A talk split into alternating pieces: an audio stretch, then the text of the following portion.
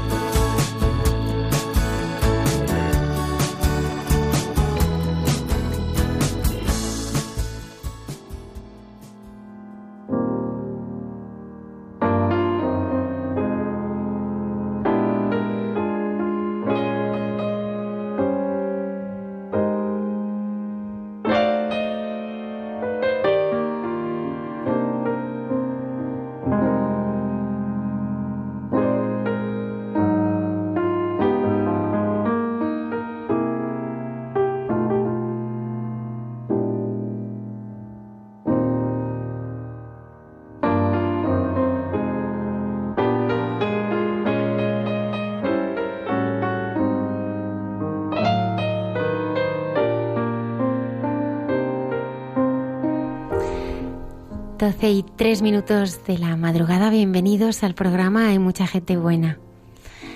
Me acompaña en el control eh, Antonio Escribano y el padre Javier Mairata. Buenas noches. Buenas noches. Hoy tenemos dos invitados. El primero de ellos es Fernando Redondo, sacerdote de la diócesis de Getafe. Es sacerdote desde hace 34 años y en su dilatada experiencia es que parece mucho más joven de lo que es, ¿eh? En su dilatada experiencia, pues él fue el que comenzó la pastoral penitenciaria en la diócesis de Getafe cuando se crea. Es el que tuvo que iniciar la pastoral en la, en la cárcel de Valdemoro. Y luego, pues siguió ese deseo misionero que lleva en el corazón y durante 15 años ha sido misionero en Brasil. Ahora es párroco muy cerquita de aquí, en San Fortunato, que está en el barrio la Fortuna de Leganés, que está aquí al ladito. Pues sí, efectivamente, buenas noches. Buenas, noches. Y gracias por invitarme, por darme la oportunidad de dar este testimonio. Nos acompañará también eh, Fray Manuel Baeza, que es religioso mercedario descalzo, tiene 32 años y bueno, él eh, ejerce su ministerio en la parroquia de Santa María de la Merced de las Rozas. También hablaremos, hablaremos con él. También en Santos de Andar por Casa conoceremos un poco más a San Ignacio de Loyola esta noche. Sí, más que nada porque como lo celebramos ahora el día 31, bueno, pues profundizaremos un poco de la mano del padre Alberto Rollo en esta figura pues que ha sido tan, tan importante en la historia de la espiritualidad de los últimos siglos. Esto y mucho más esta noche aquí en Radio María en el programa de Mucha Gente Buena. Muchas gracias por estar ahí.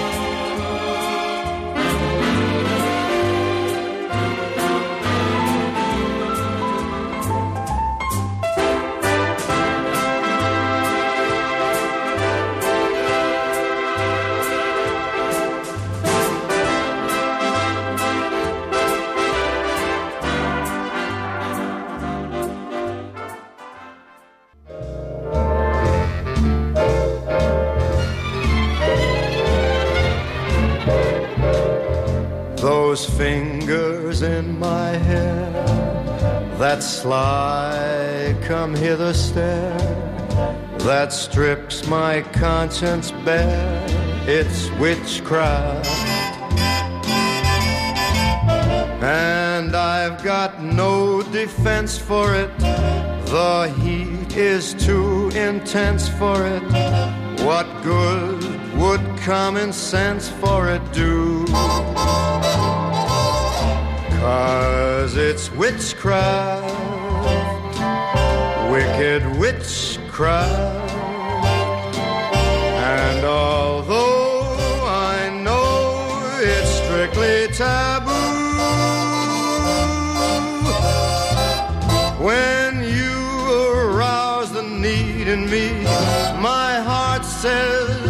yes, indeed, in me. Proceed with what you're leading me to.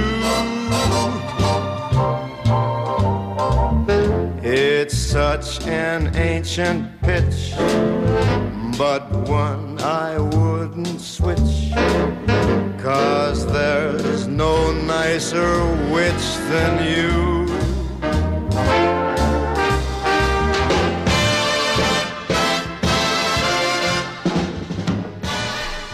Tenemos esta noche con nosotros para hablarnos de su vida y de su fe al padre Fernando Redondo, sacerdote desde hace 34 años, sacerdote diocesano de Getafe.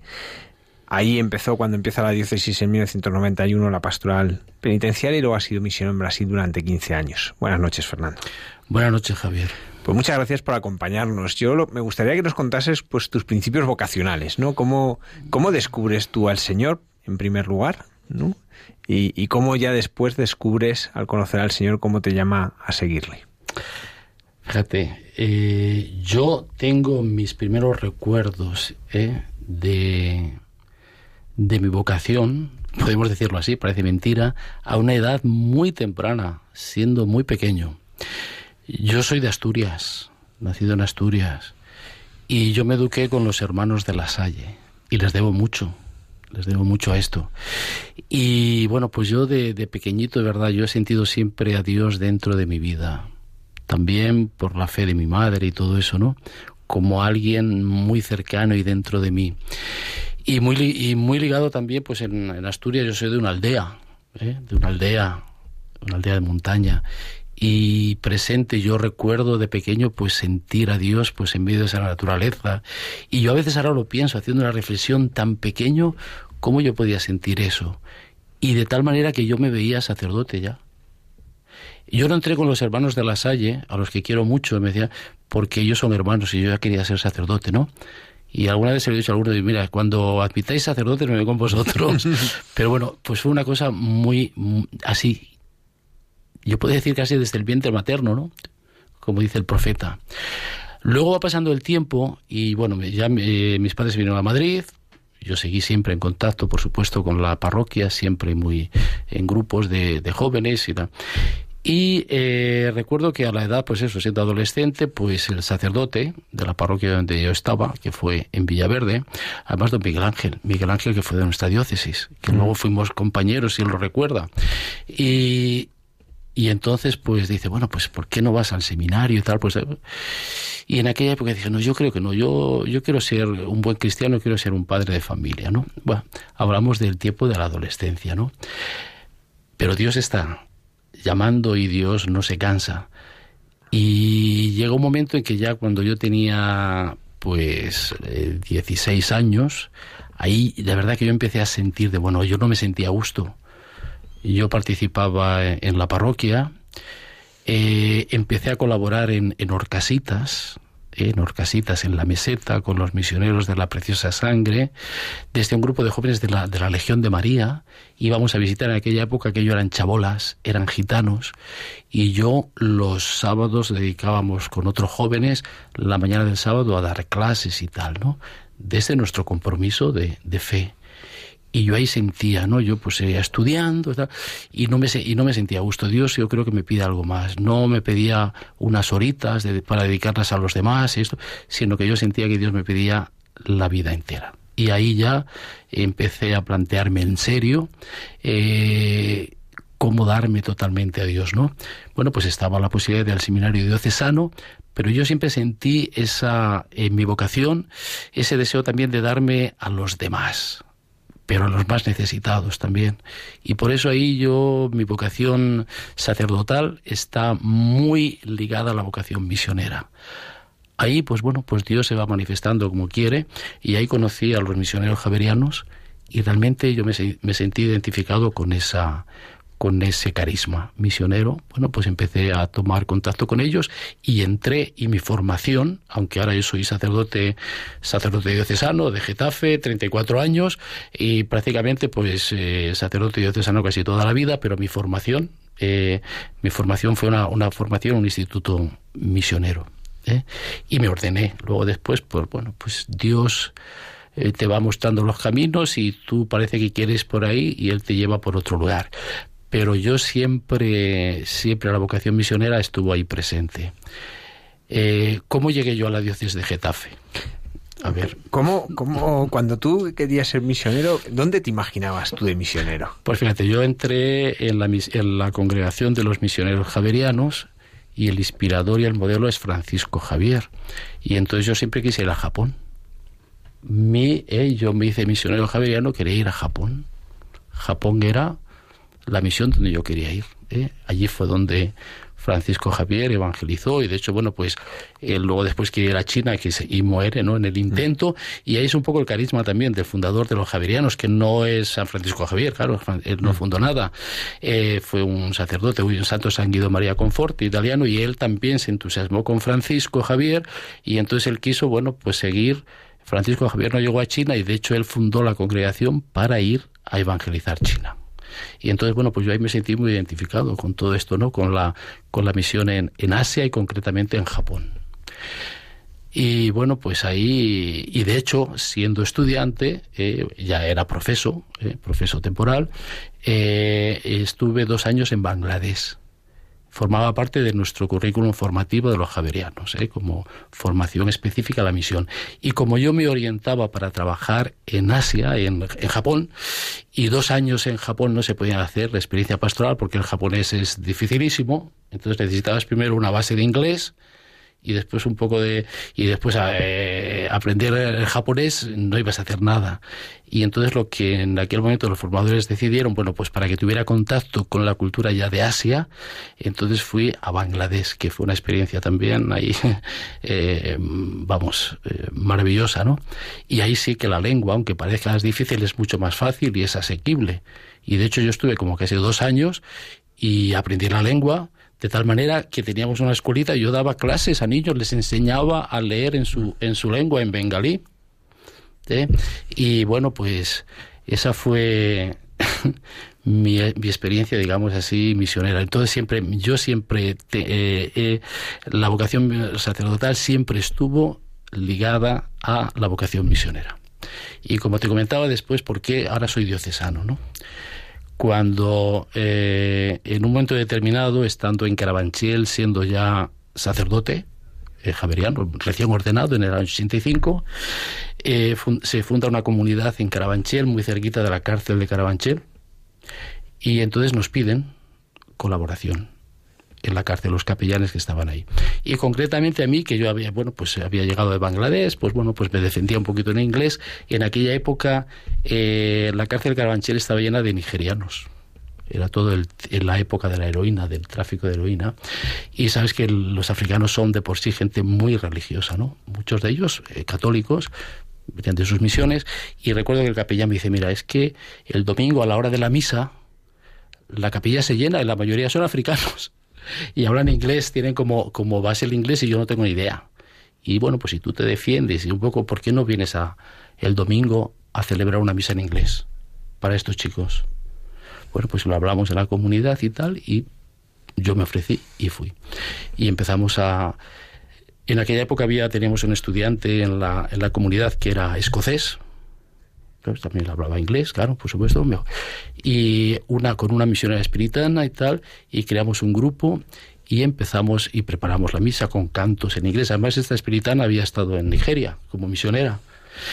Y la verdad es que era que fue una experiencia fabulosa, fabulosa. Se nos llenaba, una, nos habilitaron una sala encima de la, de la capilla en Carabanchel y ahí se llenaba.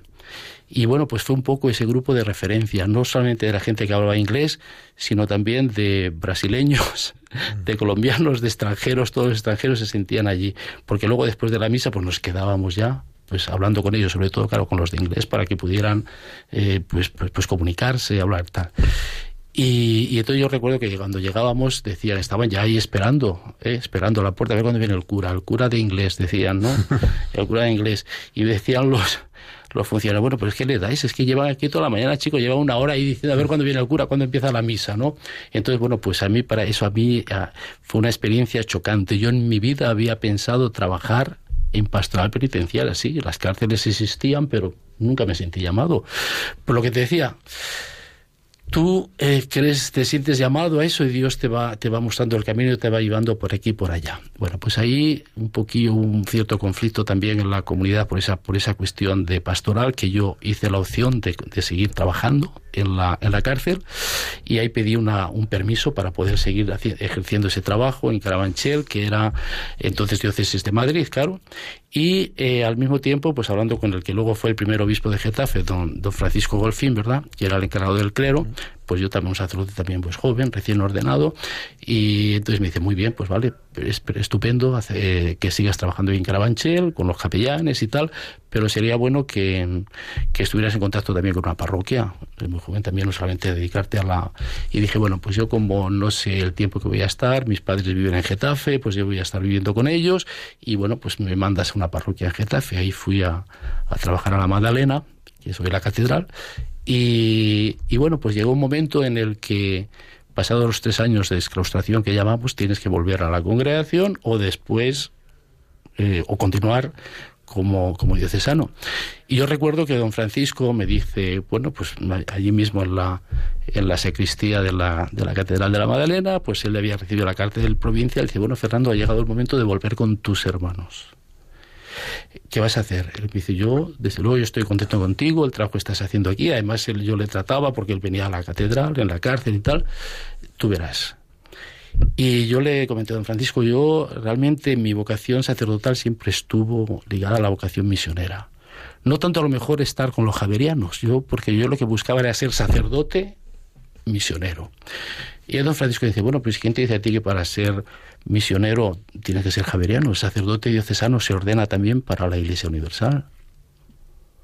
Y yo me quedé mirando, eh, usted me está diciendo que si yo me quedo aquí, eh, yo podría en un momento, si yo le pido, puedo ir a, a misiones como sacerdote diocesano.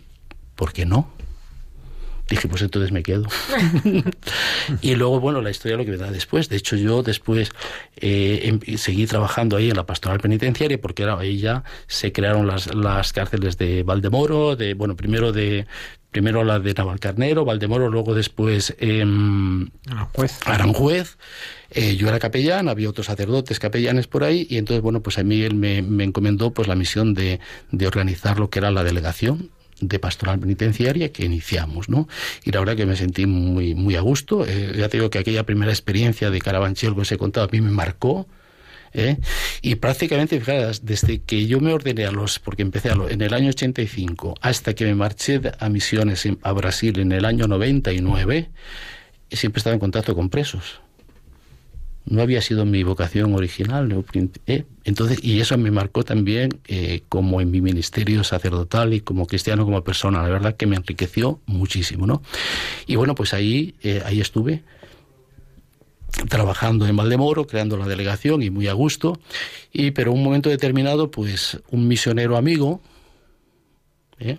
me dice, Fernando, tú siempre has dicho y que bueno que tú quieres que tú quieres, quieres querrías volver de nuevo a la misión y bueno pues realizar tu, tu vocación misionera específica misión dientes fuera pues hay en Brasil en una zona que se llama cerca del el estado de San Paulo, Vale do Ribeira, y, y, hay un obispo de esa congregación, de los del Verbo Divino, que está necesitando sacerdotes. Es una zona muy deprimida y tal, y tú irías.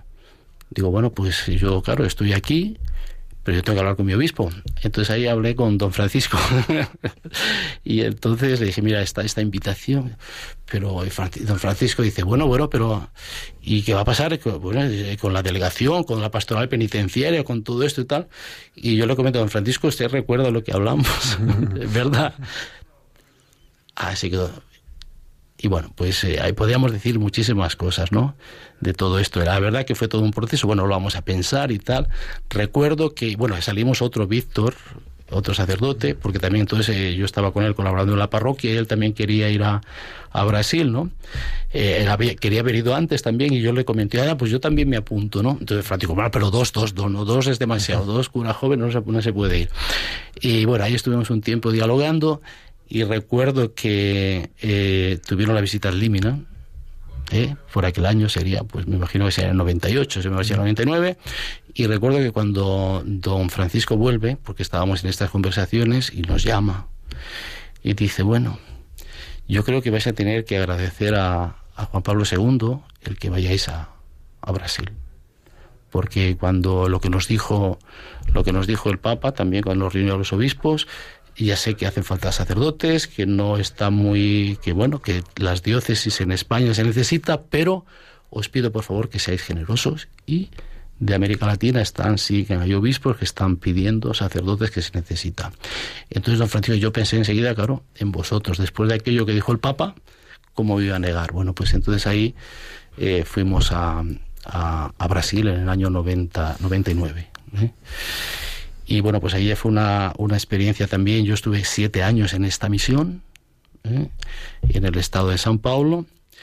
Y allí era, bueno, pues eran parroquias también muy en medio de, de una selva también. No es como el Amazonas, pero es un, lo que llaman mata atlántica, donde ahí eh, había todavía también comunidades guaraníes, en la primera parroquia donde yo fui destinado era una parroquia pues muy de interior, en medio del, del bosque, de la selva, y había varias comunidades indígenas.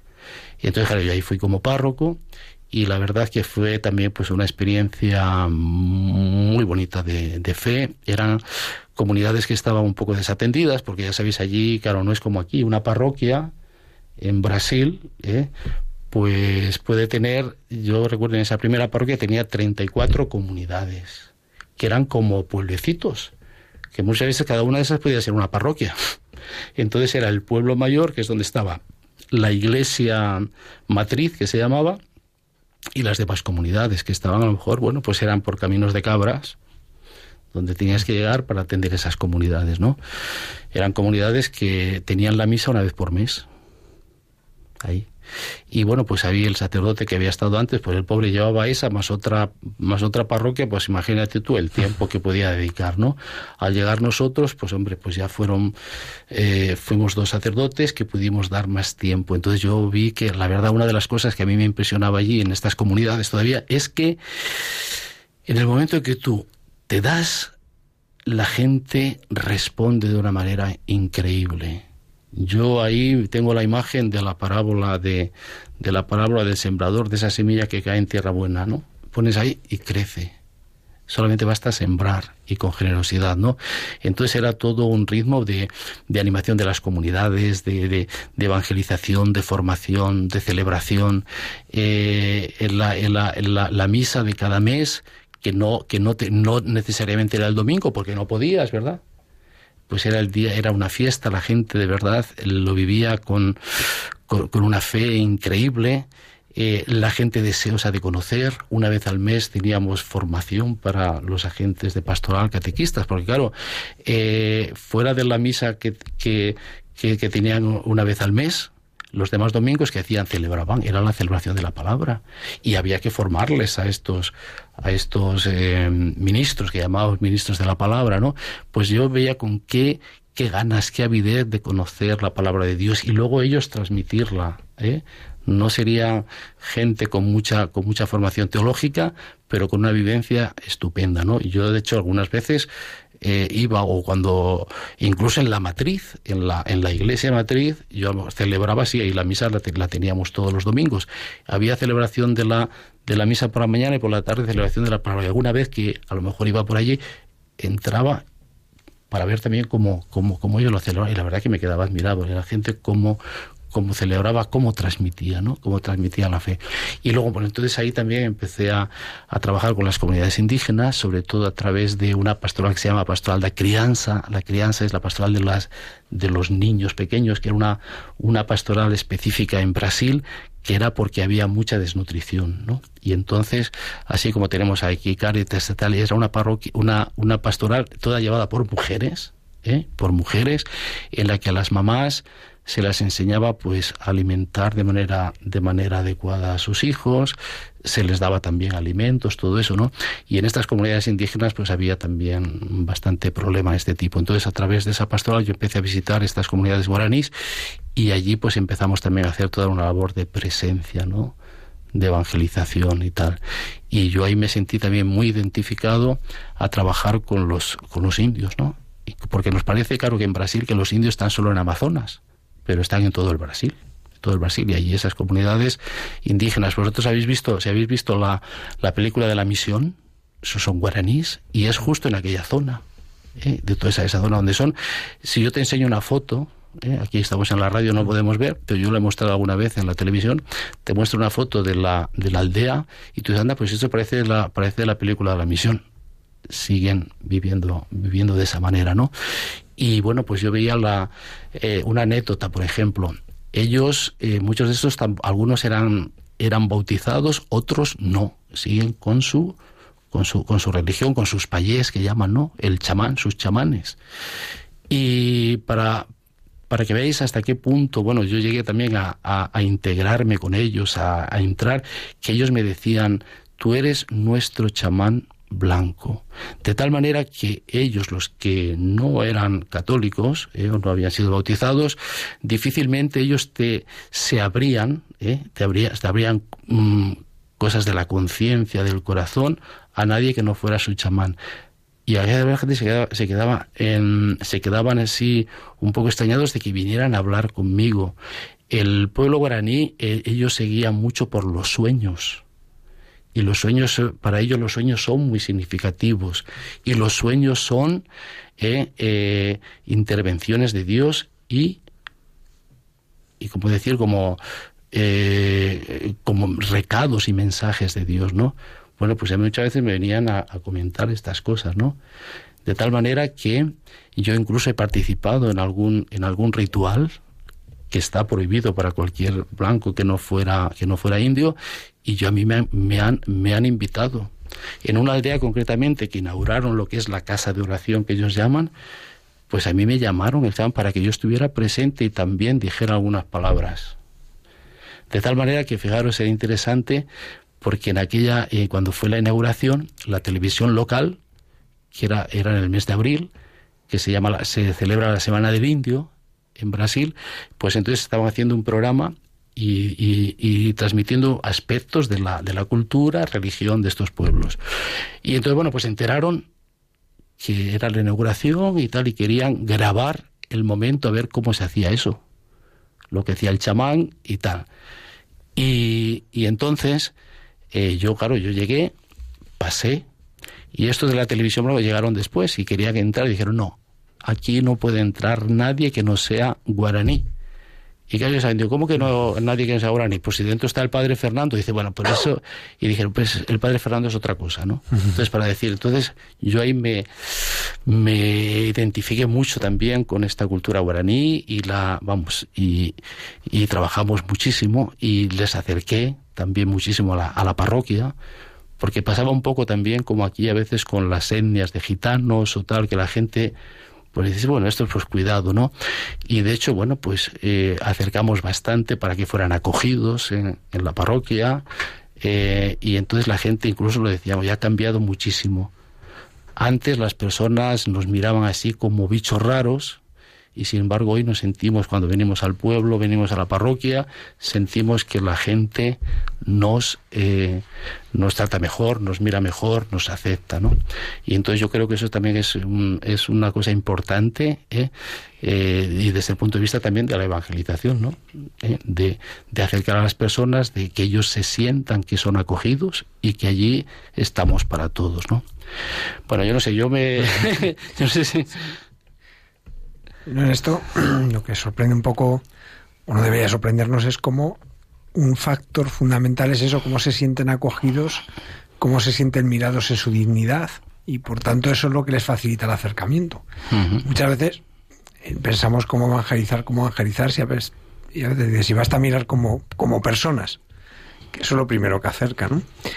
Tras esta experiencia en que tú te introduces pues en esta, en esta vida de estos pueblos, eh, ¿cuándo marchas hacia el Amazonas? Eso es. Entonces, eh, Amazonas dentro de Brasil eh, es realmente la tierra de misión, misión. Aquí yo estoy hablando en, el estado de San Pablo, mucha necesidad eh, con estas comunidades indígenas.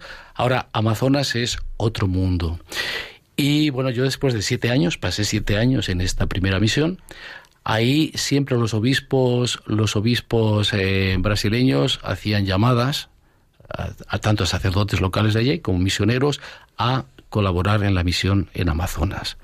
Y yo esto para mí era como un martilleo, ¿no? Digo, bueno, yo que me he venido de España, es verdad que aquí se necesita, es verdad que la diócesis de registro se llamaba así donde estaba, bueno, pues también se trabajó mmm, la cuestión vocacional, empezaron a haber sacerdotes ya también locales, y yo dije, hombre, se necesita, pero eh, yo creo que, que tengo que dar un paso. Y en la, exactamente en la prelatura del Ábrea, ¿eh? en el en pleno corazón de selva amazónica, ahí había un obispo que ya era este misionario, eh, don Jesús Moraza, Agustino Recoleto, que él fue sacerdote en Getafe, en la parroquia de Buenavista, ¿eh? de los agustinos, y en la época que yo fui sacerdote, que estaba allí en, en Getafe, pues coincidíamos y él fue nombrado obispo. Y bueno, pues él me conocía y sabía que habíamos ido a San Pablo y yo estaba en contacto con él y él siempre decía, Fernando, aquí necesitamos. También ya no solamente era la invitación de los obispos así en general, sino de él. Y bueno, pues un día dice, bueno, pues 20, 20, cuando el mes de vacaciones pareciera así que teníamos, que es en, en, enero, que es como nuestro mes de agosto aquí, dice, 20 para acá, haz una experiencia, miras, sin ningún compromiso. Bueno, entonces uno, un, uno de esos meses ya me fui de San Pablo Amazonas, que son 4.000 kilómetros, ¿no? en el mismo país.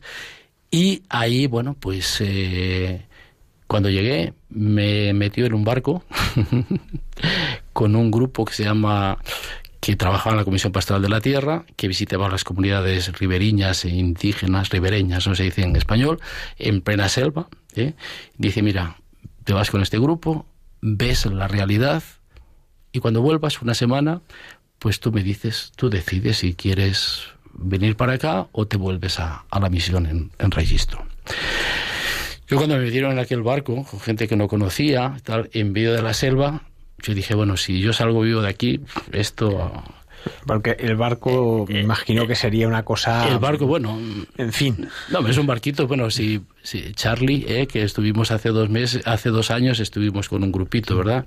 Que estuvieron haciendo esa experiencia. Bueno, pues ellos conocieron ese, ese mismo barco. Y donde, se, donde allí se, se come, se duerme, se hace la vida, ¿no? Y vas recorriendo, pues, todas las, las comunidades. Bueno, pues fue esa semana y yo lo que vi en el en el río, que además ellos estuvieron, les llevé porque es el río de mi corazón, allí el río Itushi, que es un afluente de, del río Purús grande, a su vez afluente del gran río Amazonas, ¿no? que es toda la cuenca del Amazonas. Entonces era, era una zona en la que hacía 15 años que no iba un sacerdote misionero en aquella zona porque fijaros, la prelatura del Ábrea, para que tengamos un poco de idea, son 230.000 kilómetros cuadrados. España son medio millón, ¿verdad? 500 y pico mil. Mm. Esa era toda la, podemos decir, la diócesis, en los que éramos 10 sacerdotes, otras 10 hoy religiosas. Eh, las comunicaciones terribles por barco. Las comunidades que podíamos llegar a través de la famosa transamazónica, que era que es una carretera de barro y, solamente se podía transitar en verano cuando cuando ese barro está seco. Bueno, pues entonces es dificilísimo. Yo tardaba en llegar desde desde la, el pueblo en Lapria, donde residíamos, hasta la última comunidad solamente para llegar tres días en barco. Y luego a partir de ahí empezabas a hacer la visita, el trabajo en las comunidades. Por tanto, cuando salíamos en, uno, en una de estas expediciones, por llamarlo así, estábamos 15, 20 días fuera sin volver a casa en las comunidades. Bueno, pues entonces me mandan a este río Itusí, una maravilla, una preciosidad, yo ver el, el desamparo de las personas, como, esa, como ese, ese río había sido entre comillas abandonado porque no había no había misioneros entonces había menos, era menos gente menos poblada pues bueno, pues se iba a otras, a otras zonas. ¿Qué pasó? Sabéis que por allí está el tema también de las sectas, ¿no? Bueno, pues algunas de estas comunidades, pues estas sectas habían hecho sus iglesitas y mucha gente se había pasado. Pero fijaros, ¿cuál fue mi sorpresa? Cuando yo llego a decir que viene un, que viene un padre, eso era, y, así de, de manera cuando yo bajábamos a la, a la, aldea, ¿eh? bajábamos del barco, atracábamos, iba con este grupo, que era una pastoral específica, que luego yo trabajaba, que era la defensa de los territorios, pero eran seglares. ¿eh? Algunos eh, seglares de la pastoral de la diócesis y otros organismos también, porque se, trabajaba en, se trabajaba en conjunto. Decían, pero viene acompañando un padre, un sacerdote. Entonces la, gente me llama padre nosotros somos católicos. Lo que pasa es que, claro, aquí nunca, nunca más han venido los padres, pues el único sitio donde teníamos para rezar era esa capilla de los protestantes. Bueno, así, así, yo iba tomando nota. Y así en casi todas las comunidades. Y ya cuando el colmo ya es cuando llegamos a, la última comunidad de ese río, después de dos días, tres días navegando, la comunidad más pobre, más aislada. Y esa comunidad ahí no había iglesia protestante. Y la gente me dice, padre, usted no sabe la alegría que, que venga un padre a esta comunidad. Es lo que más deseábamos. Y nosotros nunca hemos dejado de ser católicos. Aquí el pastor no. Y yo les pregunto, se llama Comunidad San Francisco de Capurana, San Francisco. En las casas un cuadro de San Francisco, ¿no? De Asís. San Francisco de Capurana era el nombre local y ellos lo habían bautizado la aldea como aldea de San Francisco de Capurana. Digo, ¿y cómo os habéis mantenido durante todo este tiempo? Porque claro, no, no habéis tenido misa, no han venido los, los misioneros. Pues padre, rezando el rosario de San Francisco. Y digo, ¿cómo el rosario de San Francisco? Decidme cómo es el rosario de San Francisco. El rosario de San Francisco no es el rosario que ellos rezaban a su santo San Francisco. Yo dije, madre mía, una comunidad en medio de la selva que durante 15 años han mantenido su fe, su identidad de católicos, rezando lo que ellos sabían, el rosario. Aquello me dije, en aquel momento dije, yo tengo que volver aquí. Empezaron a decirme, padre, eh, todos estos niños están sin bautizar, hay que bautizar.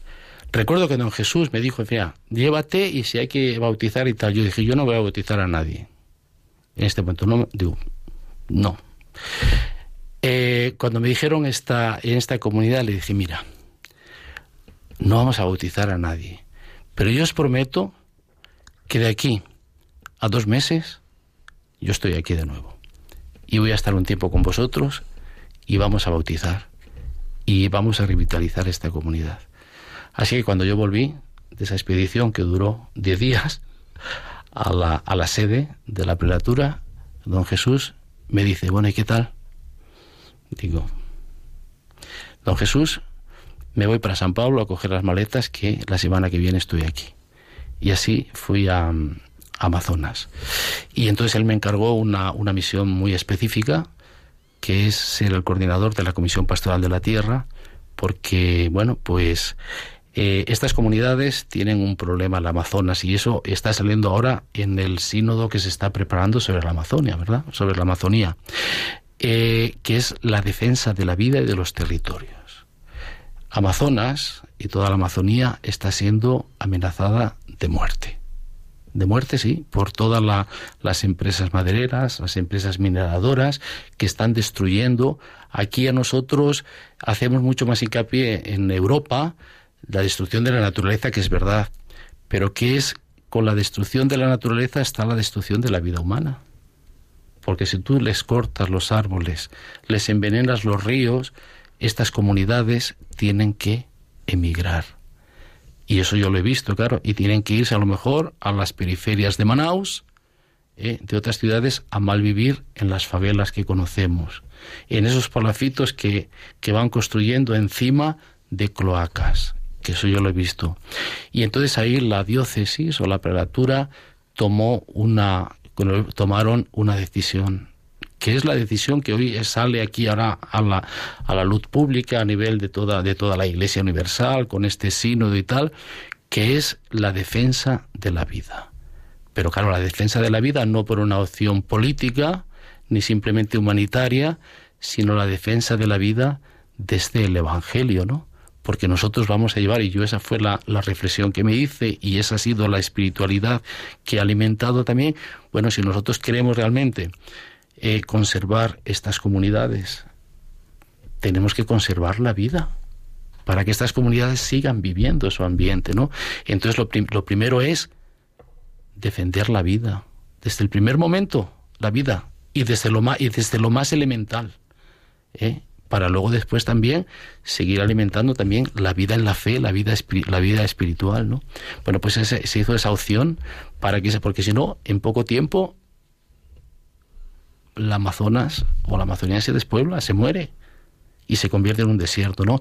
Entonces la, la diócesis hizo esta, esta opción eh, a través de esta Comisión Pastoral de la Tierra, del Consejo Indigenista Misionero, que son pastorales de la Iglesia Católica, eh, de la Comisión Episcopal de, Brasil, de defensa de los territorios indígenas ribereños, pero desde nuestra opción, nada de política. Otra cosa es que luego después pues haya que hacer también eh, intervenciones políticas, ¿no?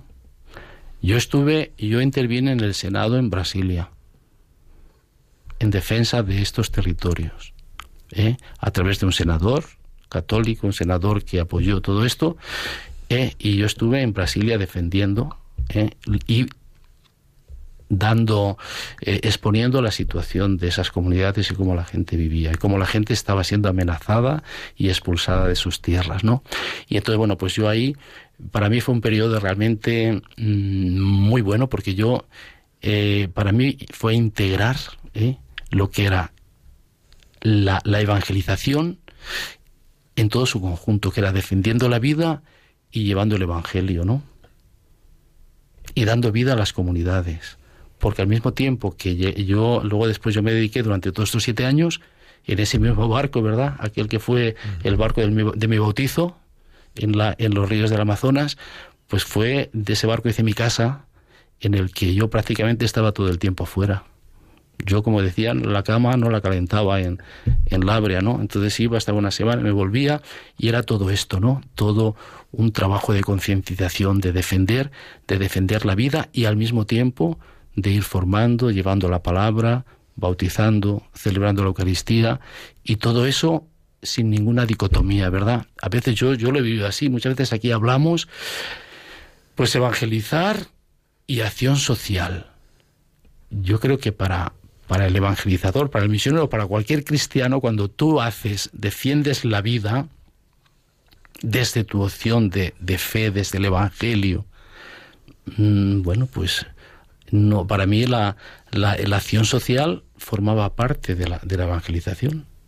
Cuando, cuando lo unes todo, ¿verdad? Porque además, fijar, eh, además en, la, en las comunidades la gente, aquí estamos en un mundo más secularizado, ¿no? Yo eso lo he sentido después de 15 años, ¿no?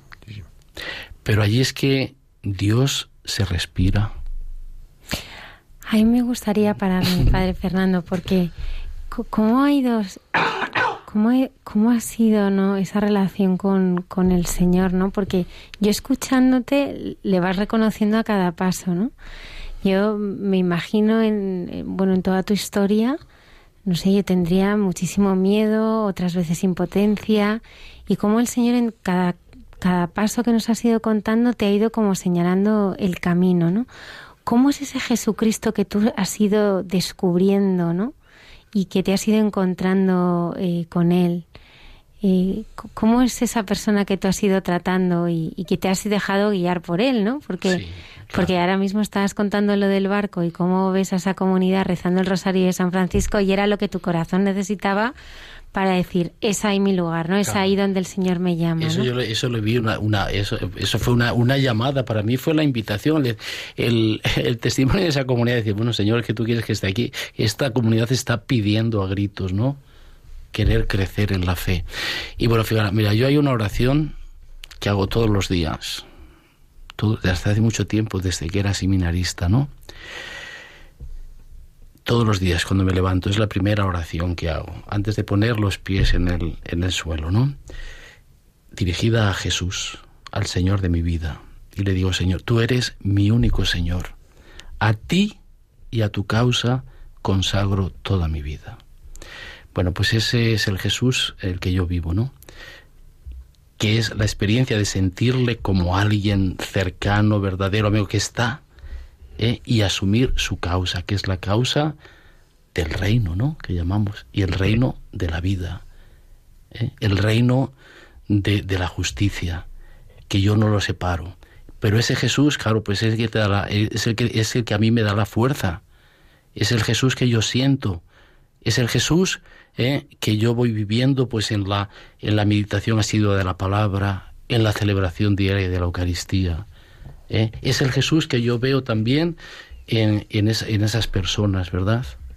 En esas personas. Eh, y, yo, y muchas veces yo pienso, bueno, ¿cómo? Yo a veces pienso, madre mía, las burradas que yo he hecho. Burradas, ¿eh? Incluso a veces de poner en peligro la propia vida.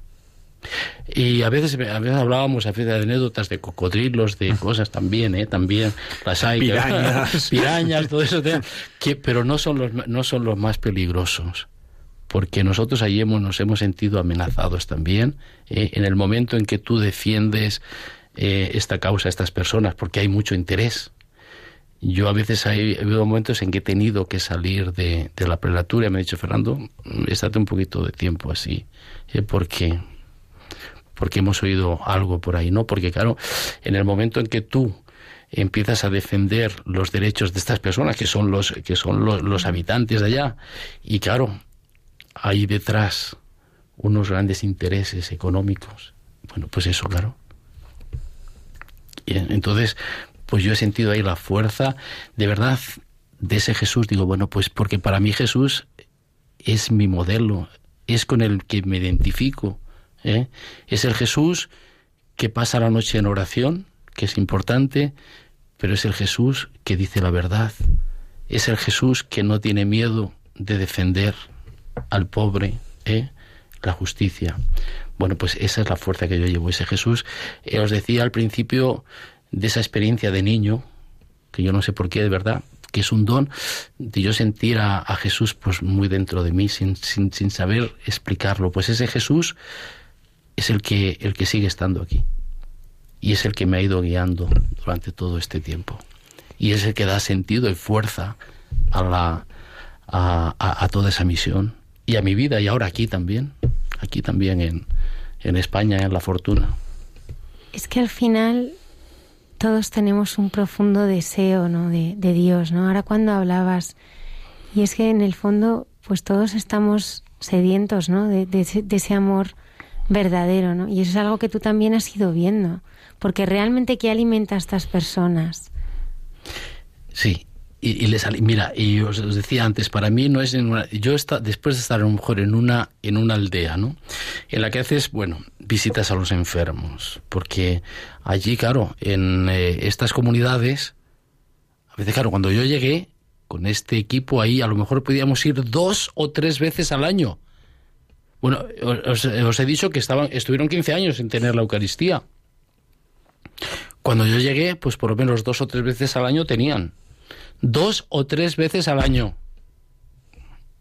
Imaginaos lo que es eso, ¿no? Y para la gente eso era algo fantástico, poder tener la Eucaristía. Pero fijaros, la presencia nuestra, ¿eh? como, como padre, como te llaman, te llaman padre, ¿no? Misionero, eh, para ellos también era una garantía, una seguridad. Ellos se sentían, se sentían eh, protegidos. Y una vez una señora me dice, Padre, yo he llegado a pensar que Dios se había olvidado de nosotros. O sea, Fijaros lo que estamos diciendo, qué cosa tan profunda. Yo he llegado a pensar que Dios se había olvidado de nosotros. Ahora veo que no. Con su presencia, con todo eso veo que Dios nos ama y se ha acordado y está con nosotros y nos quiere. Fíjate si eso no es profundo, ¿no? Si eso no es evangelizar, si eso no es llevar la palabra de Dios, ¿no? O sea, a mí esas son esas cosas que yo lo ahora lo estoy diciendo y, bueno, pues me estremezco porque dicho de una manera realmente profunda, ¿no? Y sentida. Pensábamos que Dios nos había abandonado, pero ahora vemos que no. Vemos que no. Entonces ahí ves la fuerza también, ¿no? De la Iglesia, a través pues de un misionero, de una misionera, eh, a través de pobres, ¿no? De pobres misioneros, como se decía el otro día, que somos, lo llevamos en vasijas de barro, pero llevamos una fuerza grande, ¿no? Que es ese Jesús, que es la fuerza del Evangelio. Y la gente eso lo percibe. Y la gente lo percibe. Vamos, ese, porque eh, se dan cuenta perfectamente ese, ese trabajo que, que nosotros hacíamos, incluso digamos el trabajo puramente más social de defensa de los territorios, ¿no? Que luego lo conseguimos, conseguimos que esa gente no se fuera de ahí, pues también hay otra gente que lo hace. Gente también lo hace y yo no, y yo no dudo de que no lo hagan bien, ¿no? O políticos o, o gente de otras ONGs, lo que sea. Pero la gente percibe la diferencia. Nos decían, otra, otra de las cosas, para que veáis, Padre, los únicos que no vienen y se van a los dos meses o al año sois vosotros. O sea, para decir, no venís aquí a decir cuatro cosas o a hacer cuatro cosas, sino que venís a estar. Y bueno, y la iglesia permanece. Yo me puedo venir, pero continúa, ¿no? Hay otro, otro misionero que reemplaza. Entonces, esa presencia continua de la iglesia, ¿no? ellos, ellos eso, lo, eso lo perciben perfectamente y saben que no estás allí por ningún otro interés que no sea el interés de estar con ellos, de amarlos, de llevarles la palabra y todo, y de defender la vida. Y bueno, pues eso también, bueno, pues eso también te da, te da fuerza, ¿no? Y decir, bueno, pues es importante. Y, y bueno, pues yo creo que algo estamos haciendo y acercamos a las personas, defendemos sus territorios, pero les acercamos a Dios porque ellos están viendo en todo esto que es Dios el que les está defendiendo, ¿no? Podríamos decir un poco, eh, hacerlo en paralelo como, bueno, pues la experiencia del Éxodo, ¿no? Cuando a Moisés Dios le dice, he oído el clamor de mi pueblo, ¿no? Que en Egipto está siendo explotado, está siendo, bueno, pues vete a liberarles. Pues yo un poco esa experiencia también la siento así. Porque ese Dios nos sigue, sigue siendo el mismo Dios, ¿no? Que se preocupa, que tiene el oído y, la mirada atenta, ¿no? Sobre sus hijos. Y somos nosotros los que vamos en su nombre. ¿Quién me envía? Yo soy, ¿no? Y eso yo les decía, lo decía muchas veces, pero tengo otra experiencia, aunque ahora me vuelva atrás, pero que es, que es la misma experiencia en Bangladesh cuando yo era todavía seminarista, y recuerdo que me dicen, claro, y entonces, pues yo era, entonces tenía 23 años. Y la gente decía, bueno, pero recuerdo que me dicen, pero vosotros, claro, para, para ellos nosotros somos gente que vivimos en, los países ricos, abundando en la, bueno, somos, vamos, el no va más. ¿Y, ¿Y, qué es lo que te ha hecho dejar tu país, en donde tienes de todo, a venir aquí a estar en la miseria? Y fíjate, yo espontáneamente yo dije, mira, pues yo estoy aquí porque yo creo en un Dios que es Padre. Y me he enviado aquí para que os diga que también es vuestro Padre que os ama. Así me salió espontáneamente. Así, pues yo, pues yo quiero conocer, a, quiero conocer a ese Dios. Y así empezamos un catecumenado. Ah, ¿quieres conocerlo? Pues venga. bueno, no, sé. Cuando hablamos del Amazonas, el río, hablamos de un afluente, de un afluente del Amazonas, eh, yo creo que no nos hacemos cargo de lo que es, porque aquí el Ebro nos parece grande. ¿Y, cómo, cómo son esos ríos? ¿Cómo son esas comunidades? Eh, porque yo creo que es que no nos hace, o sea, no- nos cuesta mucho hacernos idea de, las magnitudes de las que estamos hablando. Claro. Ya te decía, por ejemplo, en, en la, estoy- mira, y estamos, claro, yo estoy hablando de un río, el río Purús, que es un afluente del Amazonas, ¿no? Porque el río, claro, el río Amazonas, porque el río Purús desemboca en el Amazonas muy cerquita ya de Manaus. Ahí a veces tú estás en Manaus, por ejemplo, y ves el, el Amazonas y no ves la otra orilla. Te dicen, oye, estamos en el mar. Ah, sí, estamos, estamos en el mar. O sea, es inmenso aquello, ¿no? Eh, el río Purús, pues es, es, un, es un río más, más pequeñito, pero a veces también cuando, porque allí es increíble, el paisaje cambia de lo que es la época seca, allí no hay estaciones como aquí, hay época, calor es todo el año. Y hay época seca y época lluviosa. Cuando llueve, la lluvia sube, de tal manera que, eso, que el, el río, vamos, te crece, pero al menos como, como 15 metros o más. O sea, es una cosa que, que es increíble y, y, cambia el paisaje. Yo recuerdo cuando estuve la primera vez en el río, en el río Itusí, ¿no? Es la primera vez que fui allá. Y eso era eh, en, el, en el mes de, de enero, pues era tiempo de, de, crecida, estaba todo. El agua llegaba hasta, hasta las aldeas. Yo, por ejemplo, iba a algunas comunidades después que a veces íbamos en lancha y llegaba y atracaba pues al lado de la capilla. Pero cuando llega la época de seca, que el río baja, tienes que estar andando por lo menos para en ese, en ese mismo lugar tienes que dejar la lancha como a medio a medio kilómetro a medio kilómetro, ¿no? Y entonces, eh, y el paisaje cambia. Yo recuerdo cuando ya les prometí que a los tres meses volvía, y volví, y cuando llegábamos ahí en el barco me decían, y estamos. Y yo decía, pero ¿aquí hemos estado? Sí, sí, está en la misma comunidad. Hasta que no saltaba y veía a la gente, me acordaba, porque el paisaje cambia enormemente, ¿no?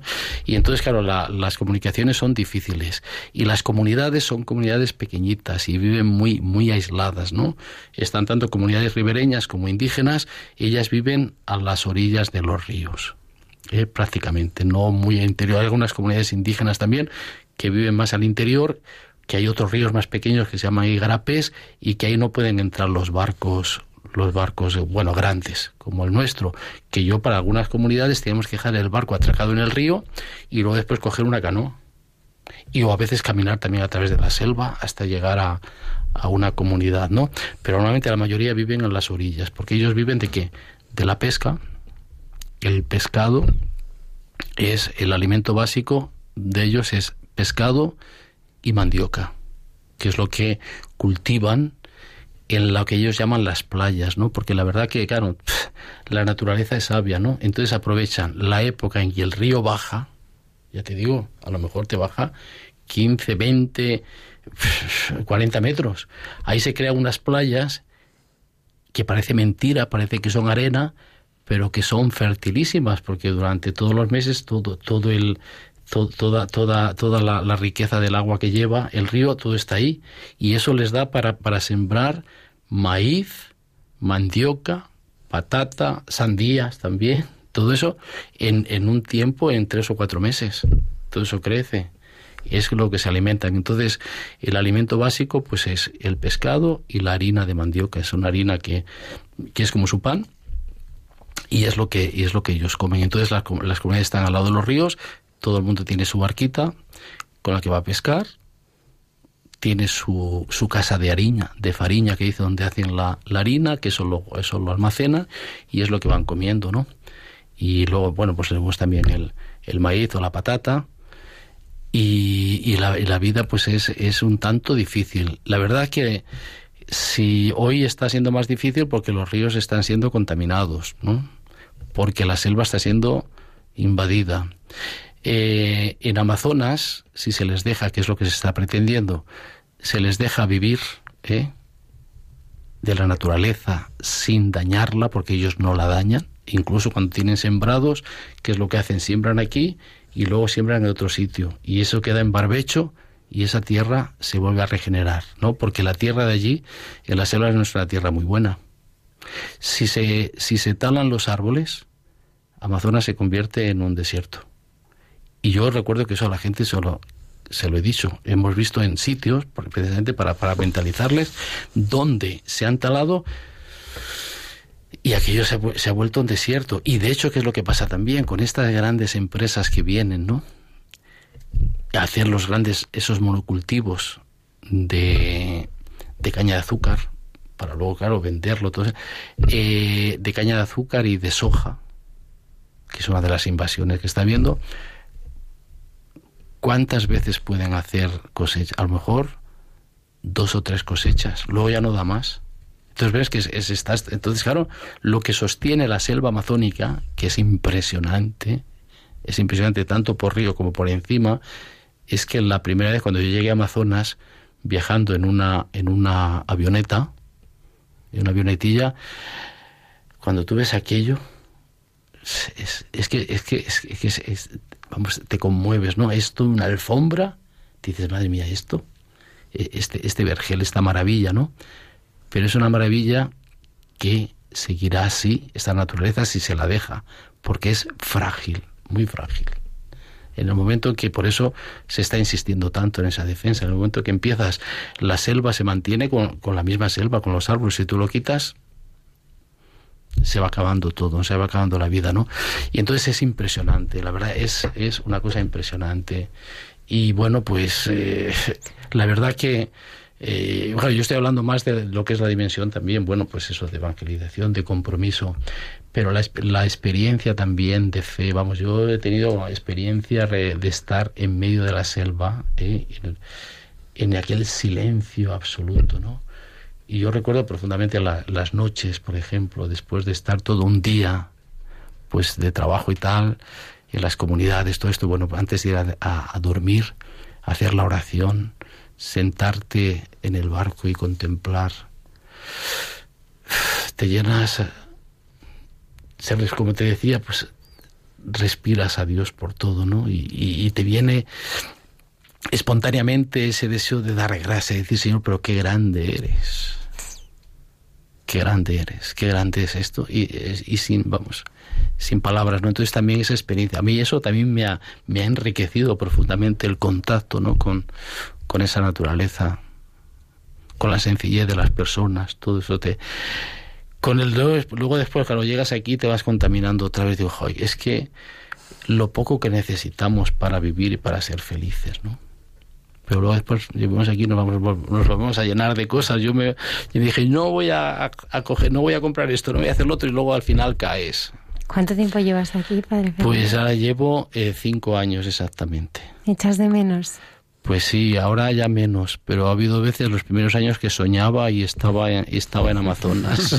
me despertaba, es verdad, ¿eh? no, no es, no es cuento, sí. Que, y, ay, y, y, me despertaba con esa sensación, pero sí, de, de estar soñando, de estar allí. Mira, una pregunta que yo siempre he querido hacer a un misionero. A mí es que me parecéis superhéroes. Digo, hay que tener una naturaleza, una fuerza especial eh, para, para ser misionero porque las condiciones son difíciles. Mm. Y se necesita... ¿Qué se necesita para ser misionero? Mira, se necesita, yo es mi experiencia, se necesita que Dios te llame y que le respondas. Y el resto lo va haciendo Él. Porque yo hay cosas que no me las explico, si no, de verdad. Si las pienso fríamente no las hubiera hecho, como decía antes. Y es así. Y entonces el fiarte de Él y decir, aquí estoy, Señor. Como le decía, aquí estoy. A ti, a tu causa, consagro mi vida, lo que quieras. Y esa es para mí, esa es la fuerza. Para mí, es la fuerza de este pobre misionero. Es solo Él. Lo demás, pues te digo la verdad que hay veces que luego lo piensas en frío, pero bueno. Y yo he visto la mano, la mano de Dios muchas veces, muchas veces, pero muchas. ¿Alguna de ellas? Muchas veces, muchas veces. Muchas veces. De cómo te ha salvado, de cómo te De- ha protegido, Sí, de te ha protegido, sí. De cómo ha ido siempre Sí, por sí, delante. Sí, sí, sí. Incluso de, de haber podido tener, porque más de una vez nos hemos quedado, ya me he quedado, te has quedado, aquí dices, aquí dices, tirado en la carretera, ¿no? Allí tirado en la selva. Sin embargo, pues bueno, pues siempre aparece, aparece la providencia. Sí, más de una vez. Es difícil, ¿eh? Allí ha habido misioneros que han desaparecido, ¿eh? Es verdad. Eh, en Labrea, eh, concretamente, hay eh, una religiosa, se llama la hermana Cleusa, que está en proceso de beatificación, mártir por la causa indígena, eh, por, bueno, pues trabajar, por llevar el Evangelio así, defender. Eh, ha habido otros misioneros también, podemos decir, bueno, por accidentes en... tú es caer, mira, yo digo la verdad, caer en el río, tú podías saber nadar perfectamente, pero eso es, que caes y no, y no, y no sales. Por eso yo he visto, mira, una de las veces es decir, decimos a mí, no me, no me gusta contar mucho estas anécdotas, ¿no? Pero íbamos eh, precisamente a una aldea indígena. A una aldea indígena. Habíamos dejado el barco en el río, en el río Grande. Cogemos nuestras cosas allí y habíamos quedado con la, con la, con los, eh, con, eh, con el jefe de la, de la aldea y otras personas que venían a buscarnos. Entonces para ayudarnos a llevar las cosas, lo que llevábamos, porque iba a ser, estamos pues tres o cuatro días en la aldea, pues tus cosas personales, que es poco, que allí no hay camas, entonces dormimos en las hamacas. Entonces tu cama te la llevas a, te la llevas a cuestas, ¿no? Te llevas tu, te llevas tu mochila con tu hamaca y bueno, pues las cosas de para la celebración, ¿eh? de Eucaristía, lo que podamos llevar de material para formación, ¿eh? de catequesis, de Biblia, tal.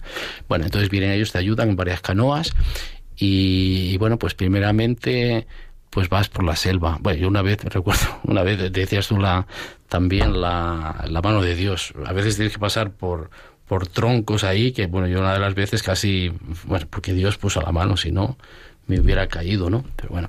Y luego ahí en la, en ese concretamente, pues llegamos a, después de haber, de haber caminado durante una hora por la selva, se llega a un lago, porque dentro de la, en la selva amazónica también están los ríos y los lagos, que, es donde se crían también los, que son como los criaderos naturales de la de los de los de, los peces verdad se llaman pues les llaman ellos santuarios naturales que luego después de ahí se van a los a los ríos no bueno entonces es un lago inmenso y en la otra orilla del lago es donde estaba la aldea.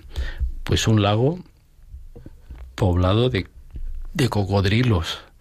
Yo he visto, yo he visto, y entonces íbamos, vas en esa, en esa canoa, ¿eh? en la de esa que te sientes así porque tienes que estar quietito, ¿eh? porque es un tronco de árbol, es un tronco de árbol vaciado. Y bueno, y ahí recuerdo que íbamos eh, una hermana, una de las misioneras agustinas, que por cierto, estas hermanas misioneras agustinas recoletas tienen la casa general aquí en La Fortuna. Mira por dónde. He trabajado con ellas allí, he venido a ser párroco en La Fortuna, donde con algunas de ellas hemos trabajado, ¿no? Y concretamente con esta hermana, de repente, porque normalmente los cocodrilos, eso, que son enormes, los tienes a veces de 5 metros, eh, cuando ven una, pues una, una canoa, claro que es más grande, que eso, enseguida se van, ¿no? Y eso lo decía la gente, la gente nativa, los indígenas. Si ellos supieran la fuerza que tienen, no podríamos salir. Porque te investirían, claro. Lo que pasa es que normalmente, oye, pero yo no sé qué pasó. Que, aquello fue una cosa que increíble. Íbamos ahí y de repente pasa una que casi nos da en la canoa. Yo, que yo, yo me, nos vimos, yo me vi con la canoa así ya en el lago. Y con la, y la hermana, pues toda su hermana, por favor. Bueno, eso ya te digo, son esas cosas que digo, bueno, es que en el momento lo piensas, bueno, si es que si nos caemos, no sales. Ya te digo, ha habido, ha habido algunos agustinos, que yo concretamente, uno fue precisamente en un accidente, iban, venía, iban de una reunión, bueno, yo no estaba allí, había sido años anteriores, ¿no? Pero que para ver es que los peligros que hay también, que, que son reales, bueno, pues eh, se iban para la, para la parroquia, ¿eh? habían estado en una reunión a nivel diocesano y bueno, pues salieron, era de noche y bueno, pues mientras llegas vas colocando las cosas, porque cuando salimos vas con un montón de cosas en el, en el barco y tal, pues te, bueno, pues esto él estaba atrás, ¿eh?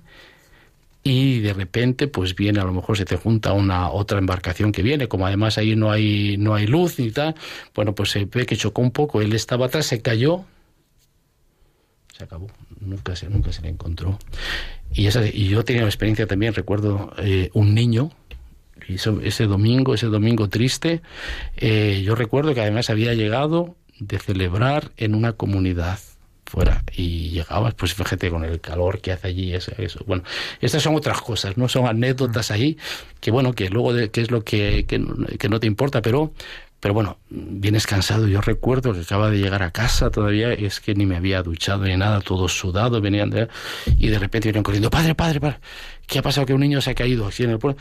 Bueno, pues un niño que se cae y se acabó. No se lo, no se lo encuentra. Porque bueno, porque está, claro, el, el, el, río está lleno de, de bichos, ¿no? Entonces es lo peligro, no es decir, no, es que yo sé nadar. No, no es cuestión de que sepas nadar. Bueno, pues hay también esas cosas. Los mosquitos es lo peor.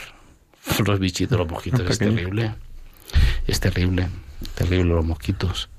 A veces te tienes, si tú vas por la, cuando vas cuando vas por la con el barco por el río, las orillas y ves a las mujeres que están lavando, lavan en el río, ¿no? Y a veces yo, claro, que digas ahí, porque están todas cubiertas parecían moras, ¿no? Así con toda con la, aquí cubierto. Claro, porque si no las pobres las acribillan mm. los, los mosquitos. Claro, cuando tú ya te bajas y lo ves, ¿no? Yo hay veces, eh, en algunos momentos, en el que bajas de la... Yo he bajado del barco y de repente te viene así como una nube de mosquitos que si no cierras la boca, vamos, es que, es que te asfixian. Pero no exagero, ¿eh? No soy andaluz, no exagero. es, es increíble. Es, son esas cosas también.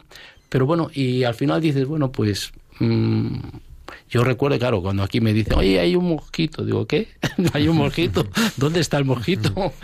Pues entonces, claro, hay cosas que, claro, tú relativizas, ¿no? Pero, pero allí es, es, es, increíble, sí, cuando llegas hay unos mosquitos que se llaman piuns y esos, son, esos te dejan te dejan eh, como si tuvieras un bolígrafo eh, o un rotulador así con una punta fina, hicieras unos puntitos así. A veces llegas, con los brazos todos así pintarrejeados, ¿no? La gente, eso, ese esa es la, el, la prueba de que has estado, como yo decía ahí, en el interior, ¿no? Se llama el interior en las comunidades. Ah, viene, cuando llega, ah, padre, viene del interior, aquí se nota, ah, se nota eh, que, eh, que llegas, llegas todo picado de, de mosquitos, ¿no? Con los puntitos negros ahí. Pero bueno, son cosas. Pues Fernando, muchísimas gracias por compartir todas estas vivencias con nosotros y bueno, pues cuenta con la oración de todos nuestros oyentes, especialmente en este nuevo ministerio que te encomienda el obispo de diócesis de Getafe, que ahora es un nuevo reto que es el cuidado de los migrantes. De los migrantes, así, tenemos un nuevo reto ahí, sí. En que el Señor vuelve a hablar y te pide otra cosa nueva. Pues nada, digo lo mismo, aquí estoy Señor para hacer tu voluntad que ese es un poco, ese es mi lema también de ordenación. Aquí estoy para hacer tu voluntad. Y bueno, pues espero si él me ha, me ha llamado, la experiencia que me decías antes, ¿no? Si he vivido otros retos y ha sido, pues, intentando responder a su palabra y él ha estado ahí, pues yo espero que también lo siga estando. Pues muchísimas gracias, Fernando. Vale, gracias a vosotros por permitirme también esta oportunidad de dar este testimonio. Gracias.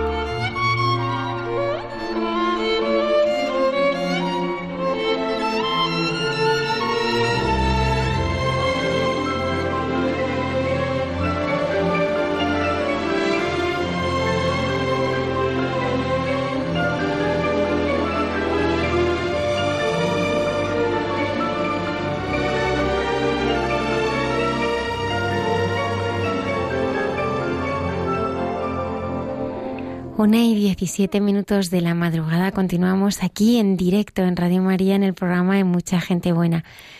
Damos ahora la bienvenida a Fray Manuel Baeza, religioso mercedario descalzo. Hola, buenas noches. ¿De dónde eres? Pues yo nací en un pueblo que se llama Marchena, que está en la provincia de Sevilla, y actualmente vivo en Las Rozas, en una comunidad que, es la que bueno se encarga de, atender pastoralmente a, la parroquia de Santa María de la Merced de las Rozas de Madrid. Tienes 32 años. Sí, tengo 32 años y como has Pues sí que los has aprovechado. Mm, bueno, Porque has hecho muchas cosas. Tampoco llevo tanto tiempo en, en la vida religiosa, pero sí que anteriormente pues me dedicaba a otro tipo de, bueno, en la vida laboral y demás. Claro, tú llevabas una vida normal, tenías tu trabajo, trabajaste primero en una gestoría, luego, bueno... Y luego trabajé en una, en una joyería, ¿no? Y, y trabajé hasta un miércoles. Y el jueves pues ya estaba en Madrid, en el, bueno, en las Rozas de Madrid, en el convento, ¿no? que fue un paso importante en mi vida y que fui preparando durante algún tiempo también. Pero Manuel, ¿tú, ¿tú siempre has tenido fe? Pues la verdad es que sí, ¿no? Desde pequeño siempre me, ha traído. También fui educado en un colegio de, de religiosas, ¿no? Que eran franciscanas de los Sagrados Corazones, allí en mi pueblo. Y la primaria sí que la, la cursé allí. Y fueron también, en parte, bueno, sobre todo en la parroquia fue donde me inculcaron también la fe, ¿verdad? Y la familia que también, por supuesto, lo, lo apoyó. En el pueblo donde tú vivías, en Marchena, había un, bueno, pues había un convento de mercedarios.